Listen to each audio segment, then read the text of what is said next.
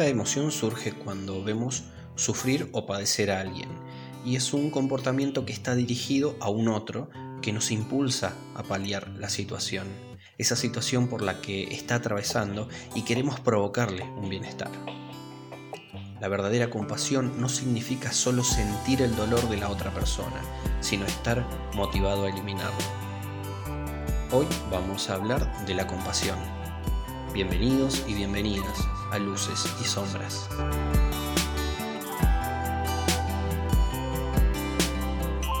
La compasión, como decíamos, es un comportamiento que está dirigido hacia otro ser, ya que el objetivo es eliminar el sufrimiento y producir un bienestar al que sufre. La palabra viene del latino compati, que quiere decir sufrir con, sufrir de forma conjunta. Aprender a desarrollar este sentimiento nos ayuda a ser más felices y a estar más eh, satisfechos en nuestro día a día. Paul Gilbert es un psicólogo que generó una terapia centrada en la compasión y él señala que sentir compasión no quiere decir sentir lástima por los demás. Es una motivación que nos energiza para ayudar a los demás de manera que los mismos puedan aliviar su propio sufrimiento y eh, acompañados de nuestra ayuda.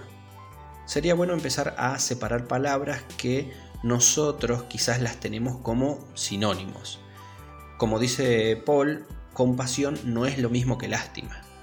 Si empezamos por la etimología podemos ver las diferencias. Lástima procede del latín lastimar, que a su vez está relacionada con blastemar, que quiere decir algo así como observar a quien está padeciendo. O sea, la compasión es activa, pero la lástima es pasiva. O sea, se siente, se expresa, la tristeza, pero desde un plano superior al padeciente. La distancia puede ser física, moral, cultural, económica. Se siente la pena, se habla de la misma, pero sabiendo que se está eh, en una situación de ventaja frente a la situación eh, que se está observando.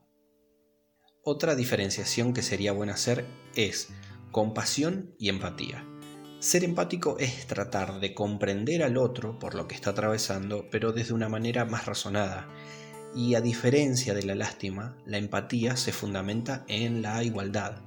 El otro es igual a mí y estamos en la misma condición humana. Y que esto tampoco pasa en la compasión. La compasión tiene un componente emocional interesante, porque nos impulsa a actuar desde muy adentro y que eso genera en nosotros una satisfacción personal y tiene beneficios psicológicos.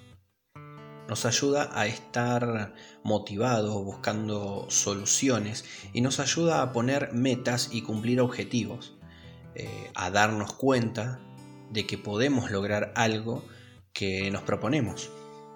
También nos ayuda a evitar el egoísmo, porque cuando procuramos por los sentimientos de otros, los nuestros quedan relegados a un segundo plano. Reducimos el estrés y la preocupación por los problemas y las cosas no son tan importantes. Y hay preocupaciones que son irrelevantes, pero que le damos mucho de nuestra atención y terminan enfermándonos por algo tan superficial nos volvemos más conscientes y humanos, somos más eh, conscientes de nuestras virtudes y de nuestros defectos. Pero no somos perfectos y eso es lo que hay que entender. Y que desde la imperfección podemos ayudar. Y desde este poder ayudar desarrollamos otros sentimientos y emociones como por ejemplo la bondad, el amor, la paciencia, em, la amabilidad todas con un fin positivo. Y cuando hablamos de beneficios para nuestra personalidad, y antes de terminar el podcast, es bueno hablar de la autocompasión. La autocompasión es ser amables y comprensivos ante nuestros propios errores. Es la compasión hacia nosotros mismos. Es tratarnos bien, usar palabras calmadas. Es un acto amable hacia nuestra persona y que está muy entrelazada con la autoestima y la resiliencia. Por eso es importante que desarrolles la compasión. Ayuda a desarrollar otras virtudes en vos, te ayuda a ser más consciente del entorno y a desarrollar tu ser. Y hasta aquí hemos llegado con este sentimiento y con la lista de sentimientos recorridos. En estas 17 entregas, cada una con sus importancias y con sus ventajas y desventajas, pero que podemos experimentar todas y cada una de ellas, y que están ahí, dentro tuyo. En el próximo podcast solo será un cierre de esta primera temporada. Como siempre, agradezco que estés ahí del otro lado, que me prestes tu oído. Nos estamos viendo en el próximo y último encuentro. Muchas gracias.